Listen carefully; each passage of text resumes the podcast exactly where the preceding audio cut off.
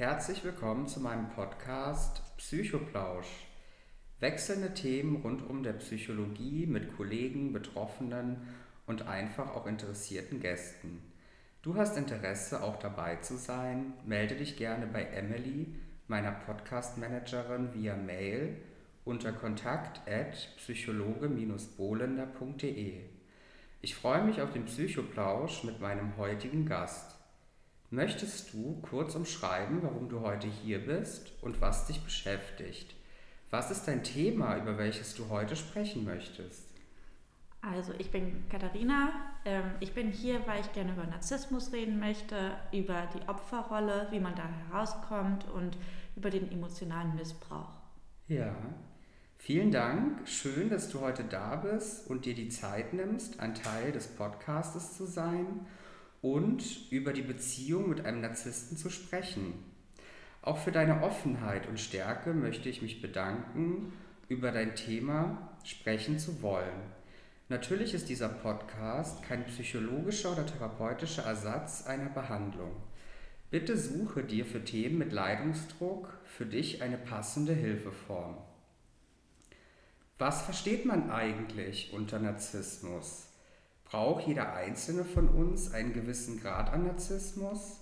Wohin kann ein aufgeblähtes Ego, also eine Form von einem XXL-Ich, führen? Hast du Erfahrung mit einem Narzissten gemacht? Die Verteilung und Skalierung von Narzissmus reicht in einer Gesellschaft zu einer gesunden Selbstliebe bis hin zu einem pathologischen Narzissmus. Am Höhepunkt der Skala und der Merkmale steht eine klinische Diagnose, und zwar die NPS, die narzisstische Persönlichkeitsstörung. Was können Kernelemente sein? Ein Gefühl der Größe, auf die eigene Wichtigkeit, Betroffene übertreiben ihre Leistungen, erwarten als bedeutend und besonders angesehen zu werden. Eine übermäßige Beschäftigung mit Fantasien über unbegrenzten Erfolg, Macht, ja auch Schönheit und eine ideale Liebe. Intrinsische Überzeugung, ganz besonders und einmalig zu sein, nur in Verbindung zu gleichgesinnten Individuen verstanden zu werden. Eine äußerst starke Bedürfnisprägung nach Bewunderung, ja eine Gier nach Lob und Anerkennung.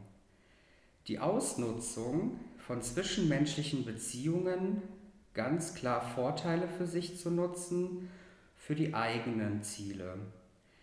Den Mangel an Empathie, Schwierigkeit, Gefühle und Bedürfnisse anderer zu verstehen und zu identifizieren, eigene Reflexion der Person ist sehr schwierig. Ein stark ausgeprägter Neid, Überzeugung, andere sind auf die Person neidisch eine arrogante und hochmütige Verhaltensweise und unter uns gesagt, eine minimale Ausprägung der Eigenschaften muss keinesfalls negativ oder gefährlich sein, sondern auch elementar zur gesunden Selbstliebe beitragen. Wie verteilt sich in unserer Gesellschaft Narzissmus? Ungefähr ein bis zwei Prozent liegen im pathologischen klinischen Bereich. Etwa 5 bis 6 Prozent zählen als extreme Narzissten und ja, der Rest verteilt sich auf die unterschiedlichen Ausprägungen der Narzissmus-Skala. Was verstehst du unter Narzissmus? Hast du damit in deiner Umgebung schon Erfahrungen gemacht? Was hältst du von diesem Thema? Glaubst du, man kann mit einem stark narzisstischen Menschen gut auskommen? In unterschiedlichen Tendenzen und Ausprägungen hat jeder einzelne von uns den Wunsch nach Anerkennung und Besonderheit. Dies ist auch erwünscht und eine tolle Eigenschaft. Warum kann Narzissmus ein alltäglicher Antrieb und Hilfe im Alltag darstellen? Ab welchem Punkt der Skalierung in der Gesellschaft ist Selbstinszenierung und Selbstdarstellung kritisch und verletzend? Wie geht es Individuen, denen vielleicht im Gegenzug ein gesunder Narzissmus fehlt? In der Gesellschaft wird Narzissmus aktuell heiß diskutiert und dramatisiert. Als Beispiel ganz aktuell Präsident Trump. Nicht alles, was im alltäglichen Gebrauch unter Narzissmus betitelt wird, ist es auch tatsächlich. Vieles zu dem Thema wird unreflektiert ausgesprochen und benötigt unbedingt eine Expertenmeinung. An der Stelle möchte ich nicht allzu viel vorweggreifen, sondern auch unseren heutigen Gast sprechen lassen. Ja, erstmal vielen Dank, dass du daran teilnimmst und da bist. Kannst du beschreiben, wann und wie du erkannt hast, dass dein Ex-Partner ein Narzisst war? Ich habe das erst nach der, nach der Trennung das erst ähm, erfahren müssen, dass er ein Narzisst ist, beziehungsweise viele meiner Freundinnen haben gesagt, so trenn dich sofort von ihm, der ist nicht ganz dicht und der ist richtig doof zu dir, trenn dich sofort und ich habe ihm nicht geglaubt. Mhm. Die eine hat sogar gesagt, dass er ein Narzisst ist, die eine hat gesagt, dass er ein Psychopath ist. Ich wollte es nie wahrhaben, ich bin trotzdem ihm immer hinterhergerannt, auch ähm, nach der Trennung noch. Und mhm. erst später habe ich dann gemerkt, so als ich auf Facebook war ich in einer Selbsthilfegruppe und da habe ich die ganzen Geschichten halt gelesen und ich dachte so, wow, das habe ich auch alles erlebt. Mhm. Und dann war mir, habe ich dann im Nachhinein alles nachgeschlagen über Narzissmus, über emotionale Abhängigkeit und über die ganze Opferrolle habe ich dann alles nachgelesen. Und dann habe ich richtig angefangen zu reflektieren, was wahr war, was nicht wahr war und war, ja, und dann, ja, Okay, das heißt, für dich gab es ganz viele kritische Situationen, ja. in denen du von außen auch Feedback erhalten hast, dass es für dich grenzüberschreitend ist. Oh ja, sehr. Okay. Und kannst du vielleicht äh, nochmal detaillierte Dinge beschreiben, die du erlebt hast? Ich habe ähm, Abwertungen erlebt. Ähm, bekommen. Also ich wurde richtig erniedrigt, auch sexuell wurde ich krass erniedrigt von ihm. Mhm. Er hat mir mal mit Gewalt gedroht, dann hat er ähm, ja, mich mal fertig gemacht, ähm, er hat mich mal angegriffen persönlich, er war ständig beleidigt wegen nichts. Wir mhm. hatten jedes Mal nur Streit gehabt und es war echt anstrengend gewesen. Okay. Und darf ich fragen, wie lange ihr zusammen wart? Eigentlich ein Jahr, genau. genau. Okay, genau ein Und dann gab es halt noch On-Off. Mhm. Und dann waren wir wieder zwei Monate zusammen und er hat mich immer ausgetauscht. Das war auch nicht so toll. Okay, was, was meinst du mit dem Begriff ausgetauscht? Also, ähm, wenn ich ihm gut genug war, dann hat er mich einfach noch benutzt für seine sexuellen Triebe dann. Und dann hat er immer gesagt, so, mit einer SMS hat er mich abgespeist, sagt so, ja, ähm, du bist mir nicht mehr so wichtig, du bist mir vollkommen scheißegal du bist eine dumme Fotze, du kannst mich mal. Er hat mich richtig beleidigt und fertig mhm. gemacht. Und dann hat er immer eine neue Freundin gefunden, die seine Traumfrau mal war. Genau. Okay, das heißt, er hat dich auch sehr schnell einfach ersetzt. Genau. Okay. Und wenn du dir das beschreiben würdest, dieses Jahr, wie war das für dich? Also was war das für ein Verlauf mit Höhen und Tiefen? Was meinst du ganz genau? Also wie war der Verlauf von der Beziehung? Also von harmonisch bis nicht harmonisch? Achso, ja, es war immer ein ständiges Auf und Ab. Also am Anfang war es noch sehr wunderschön gewesen. Mhm. Ähm, und dann irgendwann nach ein paar Monaten hat er irgendwie sein wahres Gesicht gezeigt. Mhm. Und dann, es war mir aber nie klar gewesen. Ich dachte mir so, okay, ich habe es immer entschuldigt, dass er irgendwie eine schlechte Kindheit hatte. Vielleicht war da irgendwas, vielleicht hat er auch schlechte Beziehungen gehabt und deswegen mhm. ist er so drauf das habe ich immer alles entschuldigt und ich hätte nie nachgedacht, so, ähm, hallo, der behandelt mich richtig scheiße, eigentlich müsste ich jetzt gehen, ähm, weg von ihm und das habe ich nie in, in, in Erwägung gezogen. Okay. Das heißt, du hast immer wieder versucht, die Beziehung zu retten und. Ja. Ich habe sie sogar einmal auch beendet, weil er war so dreist und gemein zu mir gewesen. Aber dann einen Tag später, da hat er richtig angefangen zu weinen und hat er mir eine richtig süße SMS geschrieben und dann bin ich weich geworden. Dann habe ich ihn wieder zurückgenommen und dann zwei Wochen war alles wieder gut, aber danach war es wieder richtig furchtbar, also wieder hm. seinen gewohnten Gang. Okay, also die Beziehung war dann eben auch von der Struktur her sehr schwach. Ja, und seltsam auch. Okay. Und ähm, welche Merkmale oder Situationen konntest du selber noch beobachten, die dich auch zum Nachdenken, Nachdenken gebracht haben? Also nach dem vierten Date hat er schon bei mir Ich liebe dich äh, gesagt zu mir. Das habe ja. ich nie so, ich dachte, wow, endlich sagt es jemand mal zu mir, sowas. Ähm, aber das ist echt schon komisch, dass man schon nach dem vierten Date sowas sagt zu mir. Und ähm, er hat auch beim ersten Date mich nach Schmuck schon gefragt, ob er mir sowas schenken könne. Sowas mhm. finde ich auch seltsam. Und was ich noch komischer finde, ist, wenn man intim wird und davor noch sagt, so jetzt kommst du zu einer Vergewaltigung. Das hat er auch noch gesagt. So, das habe ich noch nie erlebt. Das finde ich auch nicht so lustig, ehrlich gesagt. Okay, das sind dann so Dinge, die ja. dann auch im Nachgang nochmal ja, bewusst... Die, die, die sind dann auch voll im Kopf drin, diese Sachen. Ja. Und in dem Moment man das gar nicht so wahrnimmt, weil es irgendwie genau. auch noch so ein Verliebtsein vorhanden ist. Ja. Und der hat ganz viel Love-Bombing gemacht und das war echt furchtbar. Jedes Mal ein Geschenk hier. Ich kam mir echt komisch vor, weil ich eben nicht so viel schenken konnte, weil ich jetzt noch nicht so viel Geld verdient habe oder besser ja. gesagt gar kein Geld verdient habe. Und damit wollte er immer protzen und sagen so, hey, ich habe Geld, ich kann dir alles geben, was du willst. Und ich kam mir da ein bisschen seltsam vor. Okay, okay, verstehe. Und wie siehst du das für dich aktuell, ähm, wenn du das jetzt rückblickend nochmal betrachtest? Wie lange ist die Trennung her?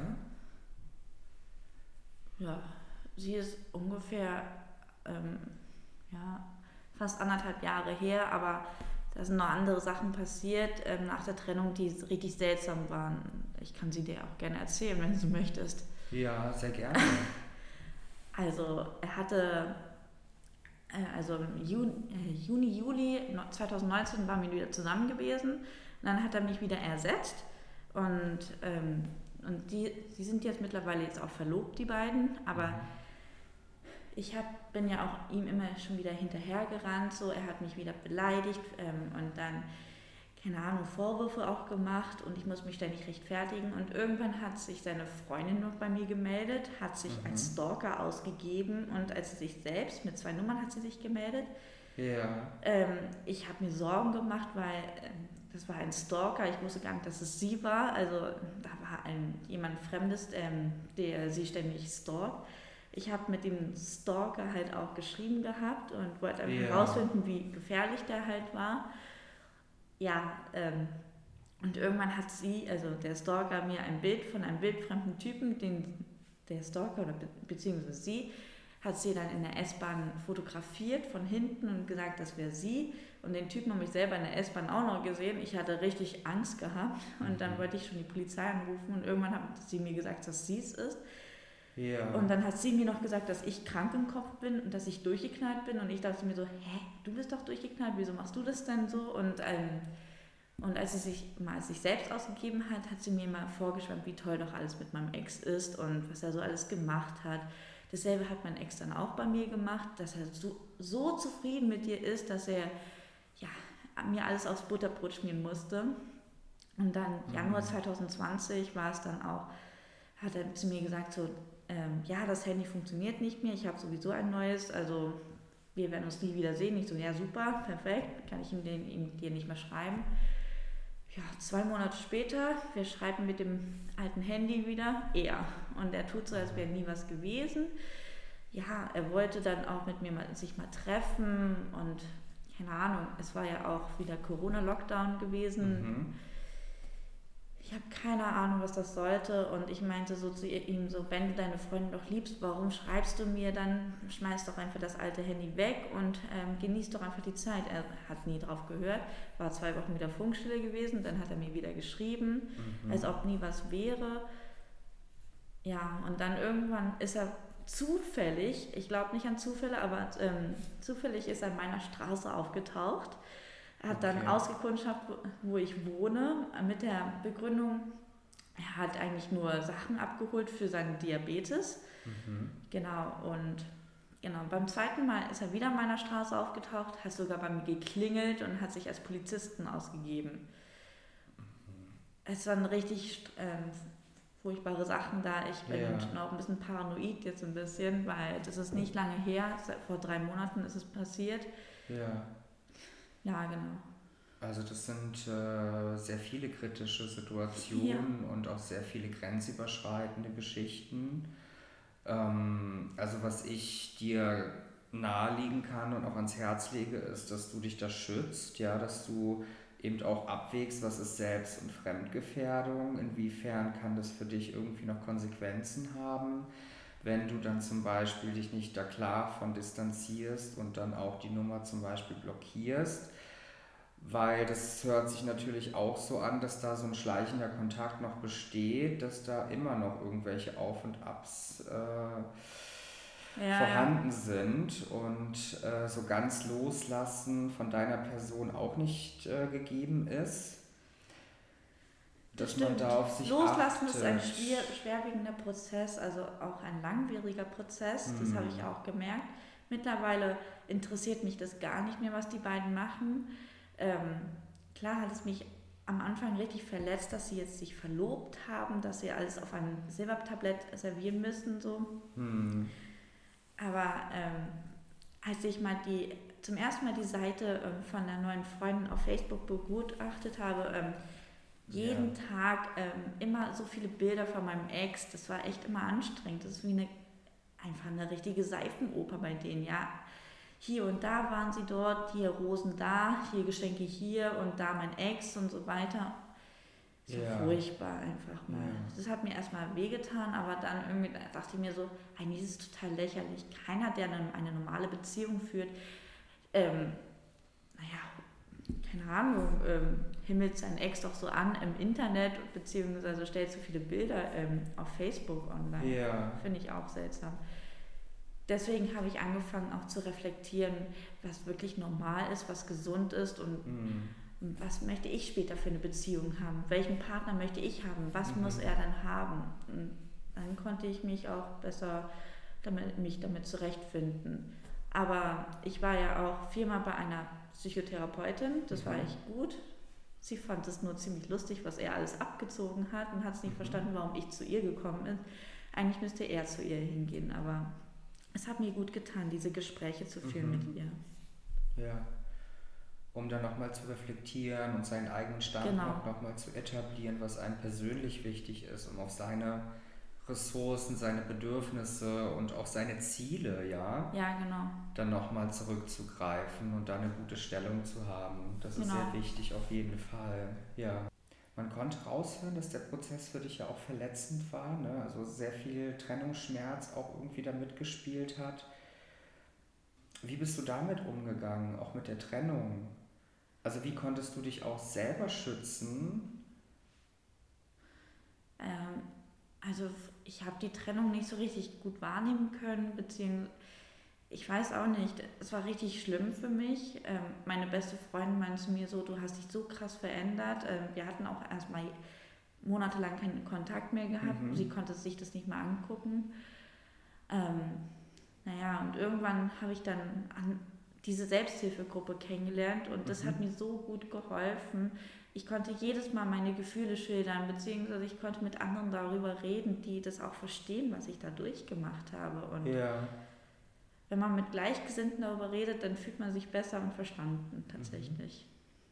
Dass man da nochmal so einen Austausch generiert. Auf jeden Fall. Und merkt, es gibt andere Leute, die auch so etwas durchgemacht haben. Ja. Ja. Meine Mutter hat es auch tatsächlich durchgemacht und sie konnte das auch verstehen tatsächlich. Und mhm. es ist, mein Ex ist immer noch manchmal ein gängiges Thema und wir ähm, reden einfach noch offen und ehrlich darüber. Das finde ich ganz gut. Hm, das ist sehr schön, das ist eine sehr schöne Ressource. Das heißt, du konntest auch gut soziale Netzwerke nutzen, ja? Ja.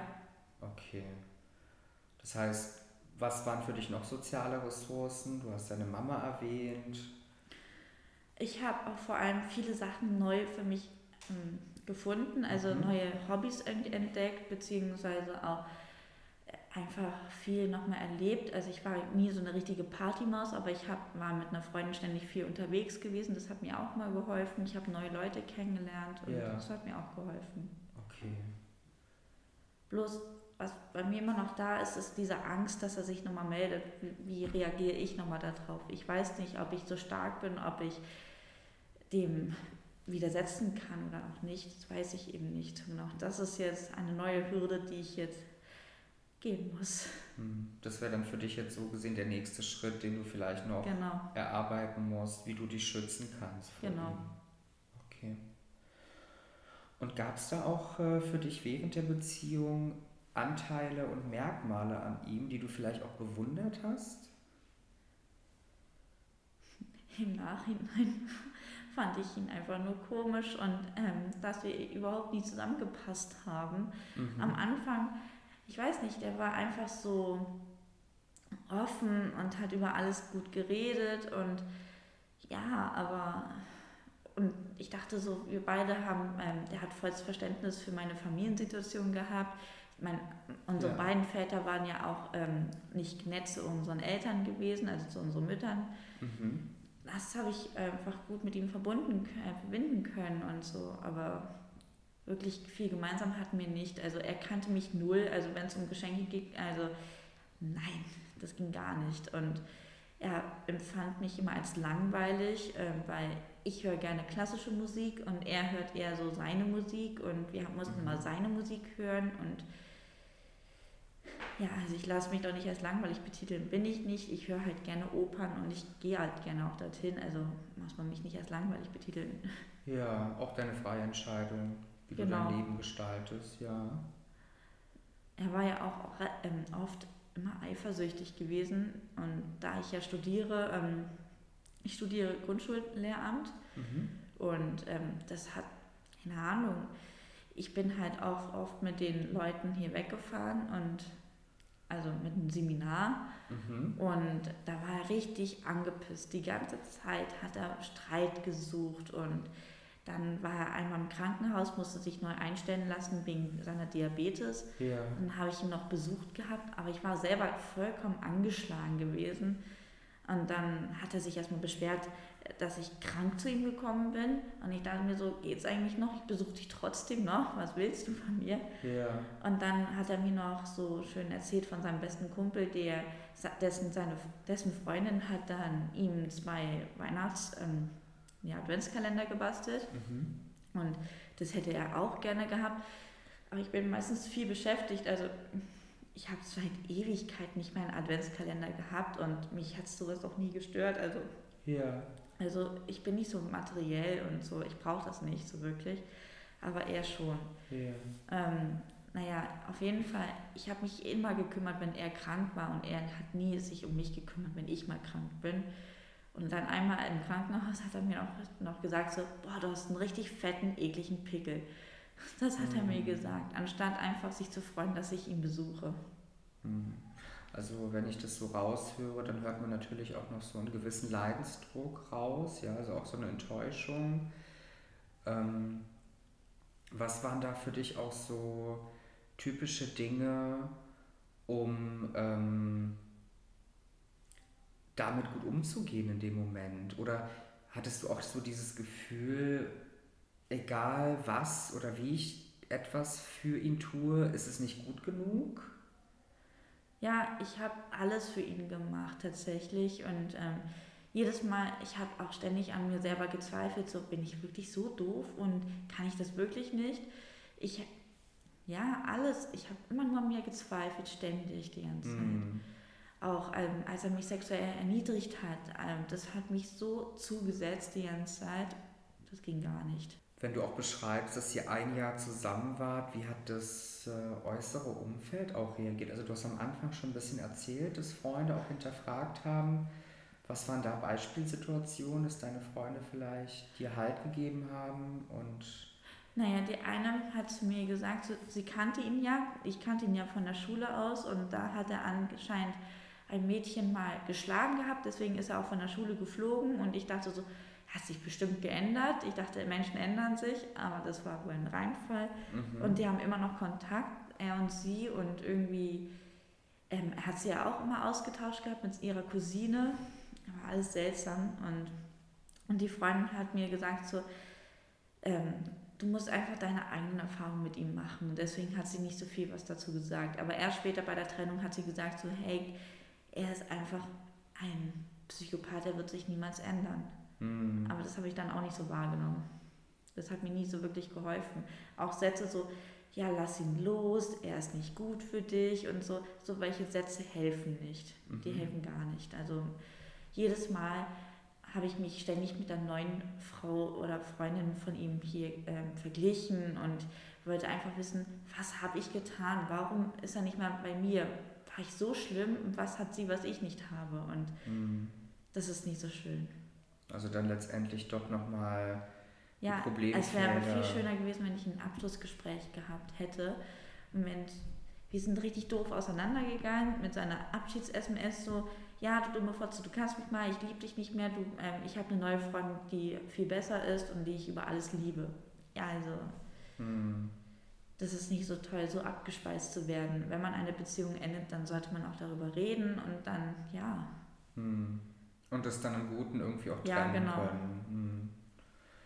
Ja, und da ist wieder die Botschaft auch ne, für dich so an diese gesunde Einstellung zu sagen, ich schütze mich, ich nehme Distanz und auch wenn es vielleicht schwer fällt und man das nochmal reflektiert, dass es einem dann doch nicht zu nahe geht, ja, dass man so einen Lösungsprozess oder auch dieses Freilassen, was zum Lösungsprozess beiträgt, dass man das sich immer wieder verinnerlicht, dass man auch neue Räume schafft, neue Zufluchtsorte für neue Dinge. Ja, ja. Deswegen, ich arbeite auch gerade sehr viel. Ich bin in einer Grundschule schon tätig, arbeite als Lehrerin ganz viel und arbeite auch noch als, äh, in einer Musikschule noch als mhm. Instrumentenlehrerin. Also es macht richtig Spaß. Und ich komme einfach sehr weniger ins Grübeln, weil ich jetzt viel arbeiten muss. Also das mhm. ist ganz gut, wenn man Arbeit hat, da kann man sich immer ablenken. Da hast du dann für dich auch so Netzwerk und Ressourcen genau. geschaffen. Okay, sehr schön. Und was denkst du, wie du dich vielleicht auch persönlich verändert hast? Hast du ich bin vorsichtiger geworden, was Männer betrifft. Und ähm, wenn Männer doof zu mir sind, dann, dann, sind sie schon weg bei mir. Also dann melde ich mich gar nicht, dann rede ich auch erst gar nicht mhm. mit ihnen. Ich habe Grenzen gezogen. Ja, das ist sehr wichtig, Grenzen zu ziehen und Nein zu sagen. Okay, das heißt, du bist jetzt auch viel vorsichtiger. Ja gehst da nochmal viel genauer drauf ein und analysierst für dich schon ja. mal von Beginn an genauer. Ganz genau. Kannst du aktuell über diese Themen offen und ehrlich so reden, wie auch gerade heute? Ja, aber das schreckt, wenn ich halt ein Date habe oder so, schreckt es die meisten Männer halt ab. Und ich finde, das gehört zu meiner Vergangenheit hinzu, egal wann ich und wo ich sie halt. Die kommt immer zum Vorschein und mm. da sollte man auch offen und ehrlich darüber reden können. Ja, definitiv. Und wenn du jetzt nochmal rückblickend schaust, welche sozialen Auswirkungen hatte es eigentlich für dich? Also hast du sowas noch im Kopf? Also wie hast du vielleicht dich auch im sozialen Kontext eingeschränkt gefühlt? Ja, ich ähm, in der Beziehung mit meinem Narzissten äh, war es so gewesen, ich habe mich weniger mit meinen Freunden getroffen, ich habe mich nur auf ihn versteift und letztendlich dann auch die Kritik bekommen, so, ja, mach dich doch nicht so abhängig von mir. Und, aber letztendlich hat er dann ständig rumgemeckert, wenn ich zu wenig Zeit für ihn habe. Also, genau. Also es hat sich jetzt, seitdem ich nicht mehr mit ihm zusammen bin, habe ich so ein gewisses Freiheitsgefühl, hat sich bei, bei mir entwickelt und das mhm. ist ganz toll.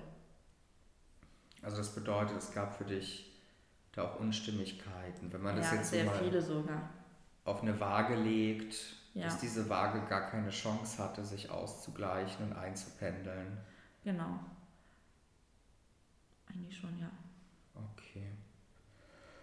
Und ähm, das Thema an sich, hat es für dich auch eine Schambesetzung? Also hast du da ein Schamgefühl bei dem Thema? Jetzt nicht mehr.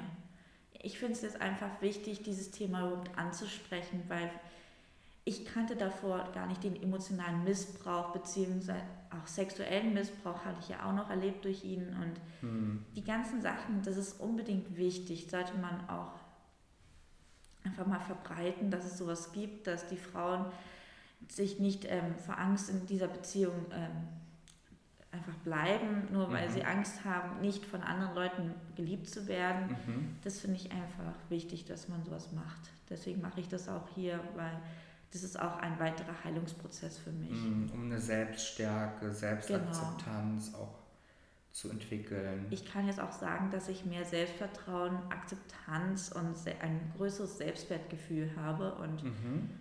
genau. Es kann auch sein, dass mein Ex darauf wartet, dass ich jetzt richtig heile, dann kann er wieder ankommen bei mir. Mhm. Okay. Und ähm, bist du aktuell in einer neuen Beziehung? Nee. Okay.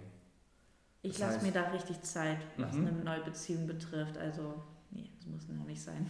Das heißt, du würdest jetzt aktuell noch für dich sagen, obwohl die eigentliche Beziehung, wenn ich es richtig rausgehört habe, eineinhalb Jahre her ist? Die letzte Ja, Trennung. ja, aber mit diesen ganzen komischen Sachen, was die da abgezogen haben, das hat mich dann einfach schon fertig gemacht. Mhm. Da dachte ich mir so, da ist jetzt eine neue Beziehung gerade nicht wirklich richtig, also Firmenplatz tatsächlich bei mir, weil ich habe mich ständig noch mit ihm beschäftigt die ganze mhm. Zeit und das hat mich mal fertig gemacht. Also es muss nicht sein. Das heißt, du bist dann noch im Nachklang, du bist dann noch im Reifungsprozess, ja. Heilungsprozess. Also anderthalb okay. Jahre weiß ich nicht. Also ähm, im August äh, 2019 hat er ja mit mir Schluss gemacht und seitdem war es mal bergab gegangen mhm. und dann im, im, genau, ab März hat er sich wieder gemeldet bei mir 2020 und das hat mich einfach noch zugesetzt. Mhm. Okay. Und ähm, ja, wie äußert sich vielleicht der Schmerz, der Umgang mit dem Schmerz noch aktuell? Er wird weniger tatsächlich. Ja. Irgendwann akzeptierst du es und denkst dir einfach so, wow, jetzt hat die neue ihn, okay, jetzt hat sie einfach das Problem und sie wird es wahrscheinlich das noch gar nicht verstanden haben. Und mhm. ähm, ich habe sie mal darauf angesprochen, so, hey, dein Freund meldet sich bei mir, könntest du bitte ihm sagen, dass er es sein lassen soll? Und sie so, ich glaub's dir nicht. Das hat sie mir gesagt. Und ich denke mir so, das ist dein Fehler, nicht mhm. mein Problem, also es muss sie machen. Okay, das heißt da auch dann Verantwortung abgeben. Ja, und einfach viel auf dich selber schauen, das ist unbedingt wichtig. Mhm. Und wie sieht es bei dir aus mit dem Thema von Verzeihung, also Verzeihen, damit man noch stärker loslassen kann? Ja, Verzeihen finde ich sehr schwierig, weil ich kann mir selber nicht so wirklich verzeihen. Mhm. Denn ich habe das alles zugelassen. Ich habe mich ständig gefragt, so warum habe ich das zugelassen? Warum konnte mich so jemand fertig machen. Und das kann ich mir nicht so wirklich verzeihen. Ihm kann ich gar nicht verzeihen, das werde ich ihm auch nie verzeihen, was er mir alles angetan hat. Genau, aber das ist ein Prozess. Irgendwann, mhm. aber loslassen kann ich jetzt mittlerweile immer Stück für Stück. Okay, also loslassen, das funktioniert für dich schon. Ja, aber, aber tatsächlich ist verzeihen noch, ist noch zu frisch. Ja, das geht noch nicht so ganz. Okay. Du hast eben auch angesprochen, dass du dir selber nicht so gut verzeihen kannst, ja? Ja. Hast du da dir selber schon mal Fragen gestellt, warum du auch vielleicht an einen Narzissten geraten bist oder eben jemanden mit so einer Ausprägung? Ich war, bevor ich mit dem Narzissten zusammen war, war ich halt in einer anderen Beziehung gewesen und bin von einer nächsten Beziehung zu einer anderen mhm. Beziehung gegangen. Ähm, bei der anderen Beziehung wurde ich als hässlich betitelt, ich wurde richtig blöd behandelt, das ging gar nicht. Und dann, mhm. ähm, er hat immer ständig, ich hab dich lieb zu mir gesagt und jetzt auf einmal der Narzisst sagt zu mir, ich liebe dich. Das war auf einmal so, wow, endlich sagt mir jemand diese Worte. Ich habe immer darauf gewartet, dass jemand sowas zu mir sagt. Ich habe das noch gar nicht verstanden, wie eine Beziehung wirklich funktioniert hat, deswegen. Und ähm, ja, keine Ahnung, also meine Therapeutin war der Meinung, das hat ja auch was mit meiner Kindheit zu tun. Mhm. Ähm, mein Vater war, ja, war nie da wirklich gewesen und ich weiß nicht, ob der jetzt ein Narzisst ist, kann ich nicht sagen, aber er war jetzt auch nicht so nett zu meiner Familie gewesen. Also mhm. das ist auch so ein Thema an sich. Also genau. Ja, Grundsätzlich ist es natürlich auch immer schwierig mit äh, psychopathologischen, klinischen Befunden, ja, genau. auch mit den Wörtern und den Konstrukten von, was ist eigentlich ein Narzisst, was ist ein Psychopath, was ist ein Soziopath. Das sind ja sehr schwerwiegende Krankheitsbilder auch, die auf die Persönlichkeitsstruktur gehen. Ja. Da ist natürlich, also dieses diese Fachbegriffe sind natürlich sehr, sehr alltäglich, auch in Anwendung, dass man da natürlich auch ein bisschen aufpassen muss. Aber man kann sagen, dass es halt eine enorme Ausprägung war. Ne? Also eine enorme Ausprägung von diesen Eigenschaften, die zu der Narzissmus oder zu der psychopathischen Skala dazugehören. Ganz genau, ja. Ja, dann kommen wir langsam zum Ende. Du hast ja auch jetzt äh, mehrfach erwähnt, dass du schon in psychotherapeutischer Anwendung bist oder warst. Ja, genau. Bist du aktuell noch in einer Behandlung? Nein. Nein. Aber ich kann immer noch privat halt dorthin gehen und nochmal meine Geschichte ähm, ausführlich erzählen und dann eine neue Perspektive gewinnen. Okay, das ist sehr schön und auch sehr wichtig.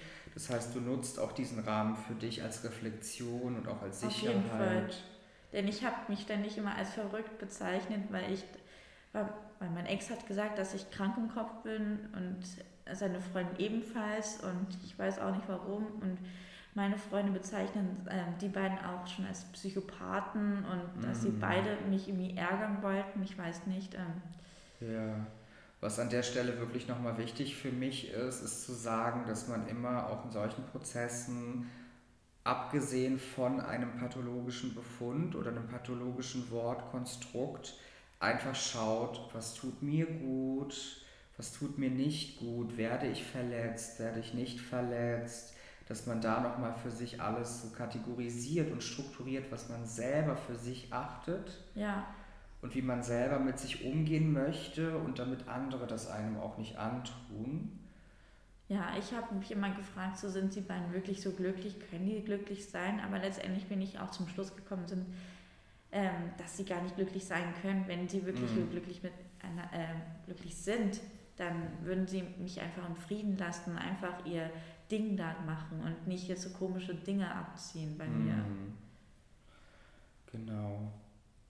Und ähm, welche Fortschritte machst du auch für dich durch die psychologische Anwendung? ach, ich bin einfach mit mir selber beschäftigt, ich äh, fühle mich super, ich fahre viel Fahrrad, mache viel Sport. Sehr schön, ja. Und ähm, einmal war ich auf dem ähm, Fahrrad gewesen, ich habe richtig tolle Laune gehabt, es war auch richtig schön Sommer gewesen. Ja.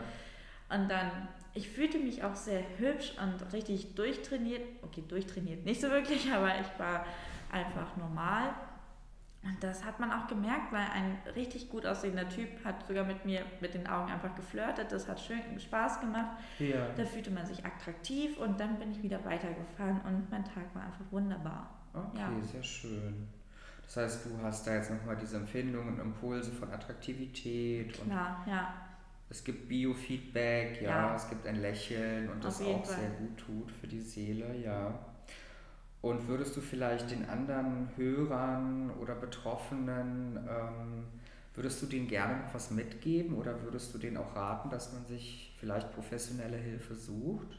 Es ist immer schön, wenn man eine Person von außen hinzuziehen kann, die ein bisschen Ahnung von diesem Fach hat. Das mhm. ist ganz gut. Ähm, auch ist es ganz gut, auf sein Bauchgefühl zu hören. Das habe ich immer sein gelassen, aber das mache ich jetzt viel mehr. Mhm. Ähm, denn das, also Bauchintuition, die hat immer recht eigentlich. Mhm. Und ja, was gibt es noch? Einfach an euch selber glauben, einfach sagen, ihr seid es wirklich wert und wenn jemand einfach scheiße zu euch ist, sagen so, das brauche ich nicht, will ich nicht und einfach weggehen. Okay. Ja, vielen lieben Dank für deine Teilnahme an meinem Podcast Psychoplausch. Ich hoffe, du hattest einen Erkenntnisgewinn zu deinem Thema Beziehung mit einem Narzissten und natürlich auch einen Erkenntnisgewinn für die Zuhörer. Für mehr psychologische Themen und Psychotipps folgt mir doch gerne auf Instagram und Facebook. Du suchst für dein Thema eine fachliche Begleitung, einen Psychologen und psychologischen Berater, dann besuch doch gerne meine Webseite und hinterlasse eine Kontaktanfrage. Ich freue mich darauf. Auch an dieser Stelle zur Verdeutlichung kenne ich meine fachlichen Kompetenzen und Grenzen, setze mich als Psychologe und psychologischer Berater nicht mit einem approbierten Psychotherapeuten gleich.